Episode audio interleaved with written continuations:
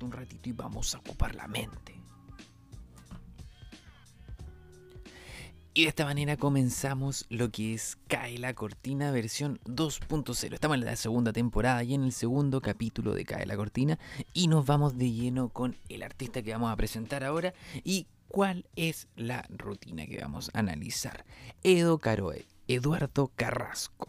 Oriundo de la ciudad de Temuco, sur de Chile, su primera presentación en televisión fue Coliseo Romano, donde conoce a Luis Slimming, con cual forja una fantástica amistad y una fantástica colaboración también en lo que es la comedia van avanzando en esto, conoce también a Oscarito dentro de este programa y luego pasa lo que es Mentiras Verdaderas, Alfombra Roja, deambuló por unos par de programas y finalmente se retira de la televisión para iniciar un proyecto radial, pongámonos serios, dentro de todo esto llega a Viña del Mar. Viña del Mar, presentación que tiene en el año 2016. Previamente había estado en el Festival de Olmue. Pero lo que vamos a ver hoy día es Viña 2016, Edo Caroe. Pues bien, vamos por la entrada. 10 minutos de entrada donde te deja bastante en claro que él viene como el heredero al trono. ¿El heredero al trono de quién? De Coco Legrand. Eso es lo que él te trata de plantear en su primer video. Es Coco Legrand me está eh, enseñando una especie de mm, karate kid donde está este maestro Miyagi, que sería Coco Legrand, y Edo entrenando con el tema del box y todo eso, juega con eso. O sea, mató el elefante en la habitación, tal como vimos en el capítulo anterior, de que Fabricio Copano mató el elefante con su nombre. Bien, Edo Caroe mata el elefante con el juego de que él va a hacer algo similar a Coco Legrand. Como explicándole al público, esto es lo que van a ver. Cosa muy inteligente también, porque recordemos que esa noche era la noche de mm, Ricardo Montaner y de mm, Marco Antonio Solís. Entonces, en esa noche eh, no estaba su público precisamente, no estaban las personas que iban a ver a Caroe. Claro, él sí llevó público, eso es bastante destacable. Muy pocos comediantes son capaces de llevar público y él lo hizo. Llevó público que lo iba a ver a él, pero en menor cantidad a lo que era la gran fanaticada de lo que es Marco Antonio Solís, que todos sabemos que es un hueso bastante difícil de roer en lo que es Viña del Mar. ¿Qué es lo que sucede con esto? Que entonces él le dice, señora, yo voy a hacer algo similar a lo que es Coco Legrand para que vaya preparándose, para que vaya digiriendo esto. Pero un va a ser un poco más negro. Lo deja bastante en claro. Luego de eso, vemos que sale Oscarito, Oscar Álvarez, eh, imitador y comediante chileno, que realiza una rutina basada en, un tanto crueldad, pero hacia, sí mismo juega bastante con, las palabras. Por ejemplo, tiene un chiste muy destacado que es el tema de, de, que este chiste es muy importante porque el chiste está tan bien hecho, es tan bueno en sí, que te, te deja tiempo para que lo pienses y aún así no le puedes adivinar el remate. Que es cuando dice de que quiso ser guitarrista un tiempo, pero no pudo por su condición. Ah, es que soy zurdo. Te deja el tiempo para que tú lo pienses y aún así no lo logras encontrar. Entonces eso es muy importante. Normalmente cuando se generan los chistes eh, se, se, plantea una idea base que es la premisa y luego para buscar el remate se ven distintas opciones, distintas cosas que tú puedes llegar a pensar, pero eh, se busca la más rebuscada. Y cuando logras encontrar la más rebuscada es cuando menos te lo va a encontrar el público y el factor sorpresa está ahí. Porque eh, vamos a dejar claro algo. Normalmente tú te ríes por dos cosas. O porque algo te identificó y te llegó y es como, oh, yo hago eso, sí, yo lo hago, mi familia lo hace, lo he visto, sí, sí, sí. Y también está la otra opción que es, me sorprendió. No pensé que iba a decir eso. Nunca lo pensé, nunca lo, nunca lo vi venir. El nunca lo vi venir también funciona eh, muy bien en ese sentido, que es como, oh, me pegó. Edo Caroy hace bastante esto y Oscarito también entró dentro de, todo esto, que es el círculo de Luis Slimming y mm, productos añadidos. Otra cosa muy importante que queda claro aquí es el tema del tono. La tonalidad es muy muy importante en lo que es la comunicación principalmente. Y Oscarito lo deja claro en el cuando eh, imitó el tonito de Coco Legrand. Cuando Coco Legrand te tensa una situación y te dice como, es que esto pasa así porque la vieja y esto y esto y esto. Andan todos los buenos muy ocupados. Y ese tonito, el, ah, ese tonito que quiebra, más agudo de lo normal, hace que te genere la risa y que tú entiendas que tienes que reírte. Cosa que también eh, vamos a ver que Caroe lo hace muy bien dentro de su rutina. Porque él eh, tiene una forma de hacer que tú sepas cuándo reírte y cuándo no. Cuándo dijo algo chistoso y cuándo no. Lo vamos a ver en un ratito más. Siguiendo con el tema de lo de la entrada, tenemos que hay un muy buen manejo de dúo también. Eh, mantienen el estilo, de, crueldad, sorpresa, juego de palabras, como por ejemplo cuando Caroe felicita a Oscarito y le dice como que bien, que Oscarito por fin eh, tiene radio, ahora solamente le estaría faltando el cúbito y el fémur, juego de palabras. Entonces hacen mucho el tema de que el personaje A dice la premisa, el personaje B el remate, y otras veces se cambian y el personaje B dice la premisa y el A el remate. Hay otra cosa también eh, muy importante de que los dos no pierdan su esencia ni su personalidad arriba del escenario. Y se le perdonan muchas cosas a Caroe eh, porque una no estaba al juicio eh, en, ese entonces hacia la, hacia la crueldad de él y otra es porque Oscarito se permitió también. Oscarito permitió que, lo, que lo vapulearan de cierta manera y todo, entonces él, entró él mismo molestando, entonces generó un ambiente en el que es posible, yo lo permito. Luego de eso, sale Oscarito y se comienza a ver lo que es Edo Caro de entrada. Y Edo Caro de entrada tiene una fórmula muy, muy utilizada por él en todos, todos sus shows, y que es el tema de esta planilla de el vi Trabajar por, metodología de planilla es como que tú puta, generas un chiste en el que ya, vi más, ¿qué? ¿Qué es lo que vimos más? Vi más energía, ¿qué? Vi más ánimo, ¿qué? Vi más ganas, ¿qué? Vi más alegría, ¿qué? Y, y el ¿qué? El que viene después del ¿qué? Es el remate. Entonces ahí va haciendo un chiste como por comparación. Por ejemplo, vi más energía en mi, abuela al ir a cobrar su última pensión. ¿Cachai? Entonces ya te, hace un chiste por comparación y una crítica social. Te lo deja claro. Ahora vemos cómo Caroe funciona para que tú sepas cuándo reírte. Porque muchas veces que sucede que, de hecho se hablaba mucho que las personas no entendían el chiste, no entendían cuándo reírse, bla, bla, bla, que la comedia intelectual y todo eso. Pues bien, para subsanar eso, eh, lo que hace Caroe es que él termina de decir algo con una sonrisita hacia el público. Entonces, con esto el público entiende, ah, dijo algo chistoso por mi empatía visual, se produce una sonrisa. Pero si es que todavía no entiendes el chiste, él camina un tanto, se mueve. ¿Para qué? Para que puedas interpretar y que pueda decantar el chiste. Esto es muy bueno en un estilo tan rápido como es el one-liner. ¿Qué es el one-liner? One-liner es el chiste de una línea. Chiste rápido, chiste corto. Ejemplo clásico, Cano Saavedra, eh, la otra vez vi un camaleón, era un mal camaleón. Ese chiste es muy muy clásico, te ejemplifica muy rápidamente qué es lo que es un one-liner. Este chiste para, se puede extender, eh, por ejemplo, en el tema de lo que es stand-up, eh, más historias como hoy la otra vez, eh, con mi familia y iba por el desierto y de repente nos pillamos con un camaleón y como, oh, y extenderlo, extenderlo, dar detalles, detalles y después terminar con el tema de que hoy era un mal camaleón y toda la cuestión. Pero en este sentido, Cano Saavedra es de la escuela del one-liner, que es un chiste más corto que necesita menos explicación y que te deja eh, para que tú lo interpretes. Pero pasa mucho con esto que hay veces que no se logra entender, que no se logra comprender lo que está detrás de este chiste y por eso eh, falla. Pero, como te digo, las personas que generan one-liner normalmente también van generando esta especie de mm, truquito para que el público lo pueda comprender y se pueda reír. Y en esta línea de truquitos que estamos viendo para poder ocupar bien el one-liner y que se pueda comprender, eh, también hay otros comediantes del mundo que lo utilizan. Por ejemplo, Anthony Jeselnik, puedes buscarlo en Netflix. Él tiene un dos especial. En el segundo especial de Netflix puedes ver de que él utiliza un truco muy, muy bueno, en el cual él cuando quiere eh, risas, lanza el micrófono un poquito hacia adelante y lo vuelve hacia él. La gente se ríe, porque él es muy plano en su acting. Pero cuando él quiere que tú aplaudas, él lo que hace es baja el micrófono completamente. Cosa de que te deja el espacio para que tú puedas aplaudir. Entonces con eso lo que te va diciendo es como yo tiro el micrófono hacia adelante, ríe. Yo bajo el micrófono, aplaude. Después de la mitad de su show, cada vez que lo hace el público responde a ese estímulo y los termina condicionando. Si conoces a Pablo, me entenderás. ¿Qué es lo que es el condicionamiento?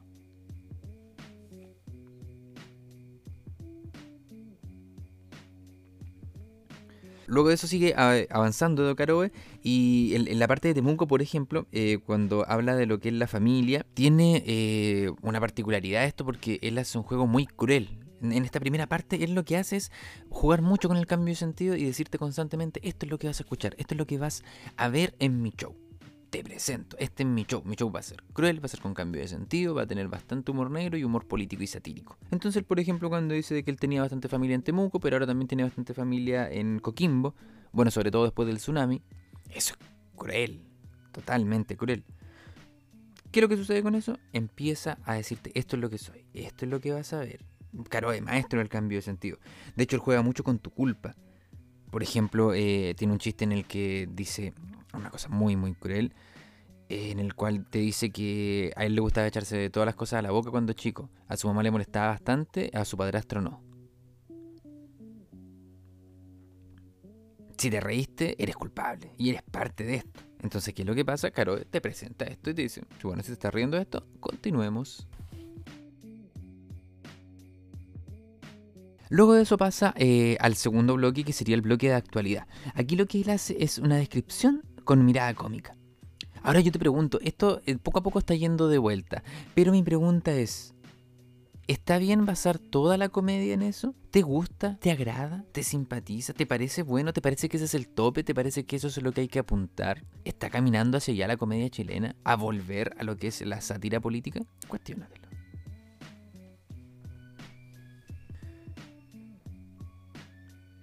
Personalmente a mí me genera una contradicción esto de lo de la, comedia política porque como bloque me gusta, me agrada, me agrada bastante el tema de la de lo que es el, ataque a los poderosos, el poder decir cosas contra el gobierno y todo, pero siento que su efectividad no es tanto a lo que se piensa. ¿Y a qué voy con esto? Aquí eh, veamos eh, lo mismo que pasó aquí, eh, desmenucemos un poco lo que pasó con Caroe. Como bloque está bien, pero Caroe luego de eso ha evolucionado, ha hecho otras cosas, se ha tratado de mover por otro ambiente en la comedia, entonces si tú te quedas solamente con, no, con, como con decir, Piñera es tonto, ¿ya? ¿Y qué más? Juega un poco más, atrévete, si, si quieres generar comedia, atrévete un poco más, porque es súper fácil llegar y decir Piñera es tonto porque todos, la mayoría comparte su opinión, por ejemplo. No sé, eh, está haciendo el ridículo, listo. Pero dale una vuelta más cómica, trata de hacer algo más allá para poder generar comedia, así es como eh, se, puede ir evolucionando. Porque claro, gusta mucho eso. Pero el premio, por ejemplo, aquí a Caroe va a la creatividad, de tratar las noticias de una manera creativa, darle la vuelta cómica. Y en este sentido, como te digo, eh, por ejemplo, si estás viendo, eh, si, conoces, por ejemplo, a Joao Fliqueira, si en algún momento lo has escuchado, lo has visto, si es que te interesa su trabajo, él tiene un chiste muy, muy bueno, el comediante de acá de Concepción. Eh, Joao Fliqueira tiene un chiste en el cual él junta lo que es el autismo, junta a Stanley Kubrick, junta a su sobrino y junta a Piñera en un mismo chiste. Es buenísimo, es buenísimo ese chiste porque le da una vuelta muy muy grande y está haciendo una crítica muy fuerte a lo que es Piñera, pero de una manera muy creativa. Entonces ahí hay un, hay un avance, hay una diferencia. En ese sentido, ese chiste no es decir, oye, Piñera es tonto, sino que hay una vuelta mucho más grande. Y ese chiste es muy muy bueno, muy muy bueno. Si tienes la oportunidad de verlo, ve el trabajo de Joao. Entonces ahí hay un ejemplo de ir más allá en lo que es la comedia. Ahora, lo que a mí me impresiona de esto es que sus chistes son súper anacrónicos de este bloque, igual que muchas canciones protesta. Y de hecho esto se demuestra, como te decía, el tema de la efectividad de estos chistes, claro, es como bacán escucharlos, bacán decirlos de repente, es como un buen desahogo social. Pero esto se demuestra con cuando Edo llega a un punto en el que está diciendo como, oh, está diciendo muchas verdades, está atacando a los poderosos, está diciendo lo que yo quiero decir.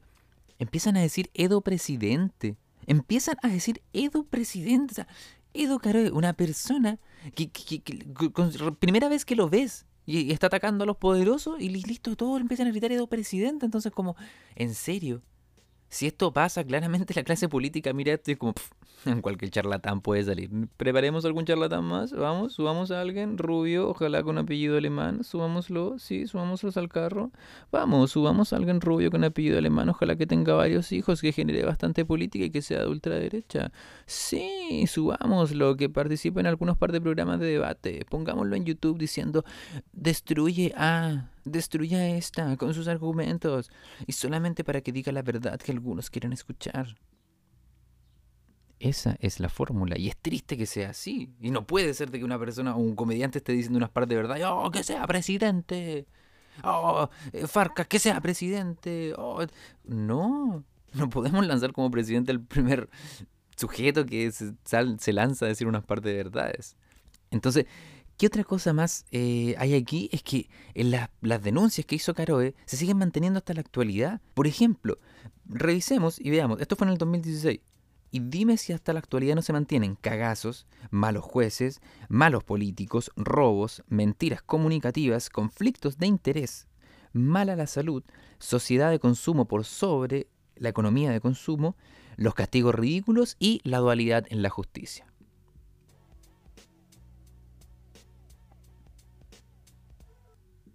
Si es que me quieres decir que no, recordemos un poquito lo que ha sido la marcha de los camioneros. Recordemos lo que fue la marcha de los funcionarios de salud.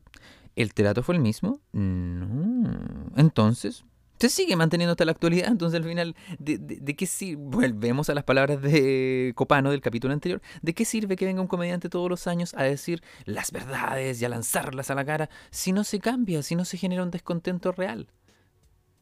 Y ahí el dilema. A diferencia, por ejemplo, de lo que fue el estallido social. Ahora vamos a, vamos a ver eh, una, vamos a elegir si es que se aprueba o se rechaza una constitución. Ahí hay un descontento real ahí sí se generó algo, sí se presionó realmente. Pero no diciéndole presidente a la primera persona que se para arriba. Por lo tanto, cómicamente, eh, siento que es muy bueno, muy provechoso, muy necesario tener un blog que sea acerca de lo que el contexto político, social, y no se debe perder. Pero, como blog, hay mucho más a que encarle el diente y mucho más a que poder ir avanzando. Ahora, como sociedad, en mi opinión, es, muy bueno, Reino de esto es muy bueno poder eh, generar y poder entregar esto como un mensaje de, humor, pero también es muy bueno generar cambios reales y también ir planteando qué se puede hacer para mejorar esto. Siento que solo quedarnos en el reírnos o en seguir levantando caudillos con que sea presidente este que dijo tal verdad, siento que es, no, no va por el camino correcto. Pero bien, Seguimos analizando lo que eh, fue Viña y después de, este papelón del Edo presidente, sigue lo que es las gaviotas. Se le entrega gaviota de oro de plata. Y post gaviota viene un bloque muy interesante en el cual eh, Edo comienza con metachiste, muy, muy bueno. Metachiste. ¿Qué es metachiste? Metachiste eh, es, una, es una forma de, hacer comedia, es una, o es una forma de abordar un chiste ¿Cómo se hace esto? Por ejemplo, un metachiste sería hablar del mismo chiste. Otra forma de hacer metachiste es hablar de tu comedia ahí mismo, de lo que estás haciendo en ese momento, eh, ir haciendo reflexiones.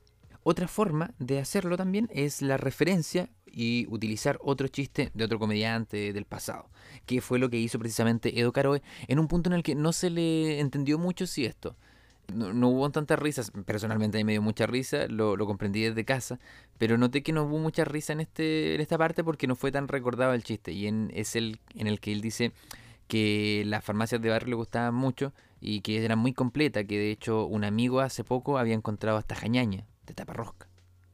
Que eso es una referencia, un chiste de Sandy, un chiste muy muy bueno, e-, ese chiste de, o sea, lo que logró Sandy con ese chiste fue muy muy bueno que en uno de, del último viña en el que fue, la gente coreaba ese chiste. La gente iba diciendo el chiste con él. Puedes buscar el registro, está en internet. La gente coreaba el chiste y lo decía junto con él y a la vez se iba riendo. Entonces generar eso fue es un cariño espectacular que, que se le tuvo a Sandy en su tiempo. Y eso fue lo que hizo Edo. Hizo un meta chiste con eso. Introdujo un chiste aparte dentro de su misma rutina referenciándolo. Después de eso, eh, aquí eh, se entra en, algo de Caroe que eh, después si es que has visto alguno de sus shows en teatro te has dado cuenta de que él mismo lo dice y él mismo plantea de que él antes hacía otra comedia, de que él antes planteaba otra visión de, de sí mismo y aquí queda claro. Atisbos de la vieja comedia, atisbos de los viejos chistes, del viejo Chile, como dice Lucas Espinosa, el Chile menos 10 en el que viven algunos y es el chiste de la mujer con sobrepeso y el anillo intrauterino. Don Carter, eso fue muy, muy de la mano de Don Carter y de hecho él, lo ha dicho, después lo ha transformado en chiste y es una forma de ir contando también la historia. Pero en ese sentido es un registro. Y aquí es donde creo que vamos ya concluyendo con lo que es Caroe a, a, raíz de esto mismo, de lo que fueron los chistes de Don Carter. Que es la posibilidad que tiene el artista para poder cambiar, reinventarse o mejorar en lo que está haciendo.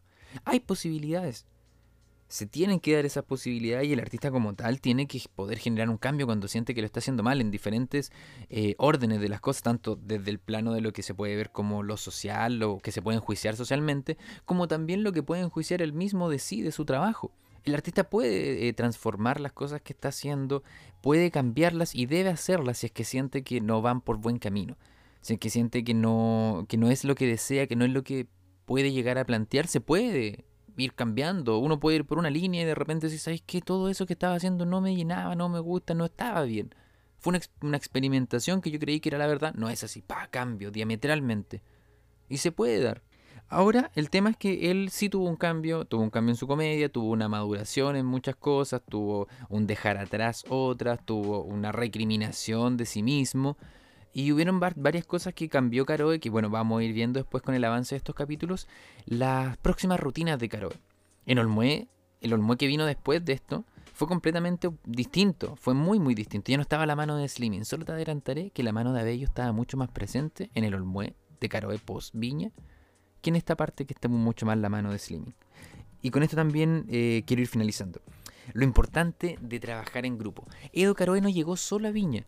Edo Caroe tuvo esta carrera meteórica solo. Edo Caroe estuvo apoyado por un equipo detrás en todo su trabajo. Siempre que Caroe trabaja, trabaja con equipo. ¿Por qué? Porque la calidad que él plantea es muy, muy alta. Hay que ser súper sincero en esto. La calidad de show que plantea Caroe, la calidad artística que tiene es muy, muy alta. ¿Y cómo logras esta calidad artística solo? Imposible.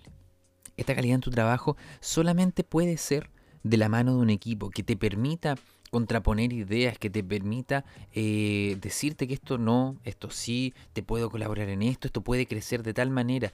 Caroe eh, trabaja muy similar a lo que trabaja David Copperfield, en el sentido de que eh, Copperfield cuando tiene que hacer una magia, por ejemplo, él dice, ¿sabes qué? Tengo esta idea de magia, quiero estar aquí, luego aparecer acá y que se pase tal cosa. Bueno, llega un equipo completo en el que le dice, mira, un sonidista que dice, ¿sabes qué? En esa parte pues, se podrían poner tales sonidos que harían crecer esa sensación. Luego el iluminador dice, mira, en esta parte yo tiraría dos focos para acá, cosa que llevaran la atención de la gente a este lado y tú te vayas para allá. Llega otro aquí, acá, gente que llegan profesionales y gente que trabaja con él que le dice, hagamos crecer esto, me gusta tu idea, démosle este potencial. Y eso es muy muy importante y es la misma forma en la que trabaja Caroe. Tengo este chiste, me gusta esto. Entonces, ¿de qué manera puedo seguir haciendo crecer esto? ¿De qué manera puedo seguir potenciándolo? Pues bien, en base a un equipo. Dentro de eso te quiero contar que, por ejemplo, eh, uno de los proyectos a quien más le tengo cariño personalmente es Chihuahua York, porque se genera de esta misma forma partió como una idea que tenía yo de poder grabar algo, de poder generar una comedia distinta dentro de lo que era esta cuarentena, una idea paralela de lo que eran los shows online de comedia. Y en ese momento dije, ¿qué hago? Tenía una idea, comencé a, nutrirla de una cierta manera y me obligué y dije, quiero hacer algo que tenga inicio, desarrollo, cierre. Primero hablé con mi familia, le dije, apoyaron, primer equipo. Comenzamos a hacer algo y el primer y segundo capítulo yo hacía todo. Hacía todas las cosas, producción, dirección, todo. Luego de eso, en el tercero, cuarto y quinto capítulo se suma Picho Fernández, se suma Edison Roa y se suma Joao Fligueira. En la escritura se suma después Desmarcos, se suma Cami Colors y se sumaron distintas personas, también se suma Cristóbal Ortiz y se suman distintas personas que van apoyando en este trabajo y que van haciendo de que la calidad sea mucho más grande. Si quieres ver un ejemplo, te la dejo ahí. Busca Chihuahua en Instagram, busca Chihuahua en YouTube está ahí, vela y ve el cambio, porque eso es lo rico de esa serie. De que en esa serie tú ves un cambio de lo que es el trabajo individual, cabeza gacha, que estaba en el primer y segundo capítulo, y ves lo que es el trabajo en equipo, cómo crece la calidad, cómo son los chistes, cómo va creciendo en potencialidad eso, y te demuestra de que el trabajo en equipo pudo hacer de que el quinto capítulo sea muy bueno, sea un capítulo bien digerible, sea un capítulo que tiene muchas cosas y con personas que ni siquiera sabíamos completamente cómo hacerlo no éramos directores profesionales, ni tampoco, ni lo somos tampoco, ni actores profesionales, ni guionistas, no, sino que fuimos experimentando en este lienzo que estaba en blanco. Pero en equipo lo dibujamos de mejor manera. Fuimos capaces de llenar ese lienzo. Yo solo estaba trazando una línea por acá, otra línea por allá, volviéndome loco. En equipo sale un buen producto y el lienzo se pinta de una manera espectacular. El lienzo se llena de calidad. Y cuando trabajas en equipo y cuando trabajas con un buen equipo, cuando tienes la libertad para hacer las cosas, cuando tienes un apoyo y un respaldo, eso crece. Así que para ir cerrando, agradecer al equipo que estuvo detrás de Chihuahua York.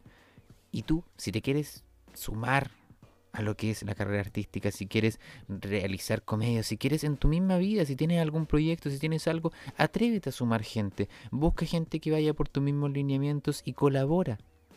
Colabora en lo que estás haciendo, en lo que quieres plantear. Colabora con otra persona si realmente tiene una idea y puede ser útil. Colaboremos entre todos y vamos a ver cómo los proyectos toman una mirada distinta, cómo la colaboración hace que la calidad crezca, cómo la colaboración baja la carga para una sola persona y permite que esto se expanda y que muchas veces se vuelva realidad. Colaboremos, participemos y hagamos crecer en calidad el proyecto de nuestros amigos, de nuestros compañeros de trabajo, de nosotros mismos.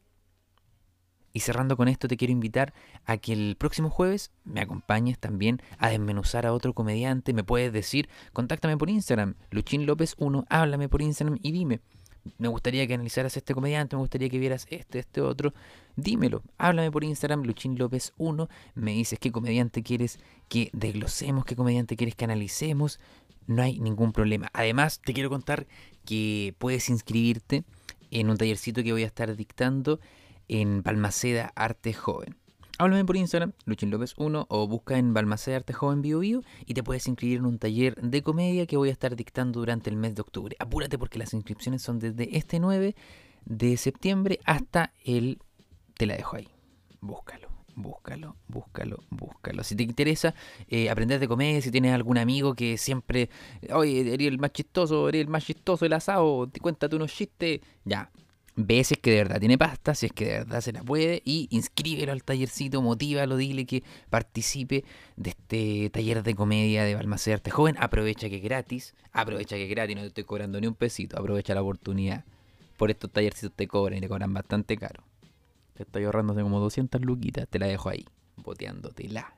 Así que eso, eh, te invito a escuchar todos los programas de CCP Radio. Aprovecha esta plataforma tan rica que está aquí en Concepción. Aprovecha de escuchar CCP Radio. También si quieres puedes revisar Chihuahua York. Recuerda que está en YouTube. Recuerda que está en Instagram. Puedes buscar Chihuahua York. Manda una, una miradita y ahí te vas a dar cuenta de cómo el trabajo en equipo potencia todo, todo, todo, todo, todo, todo, todo.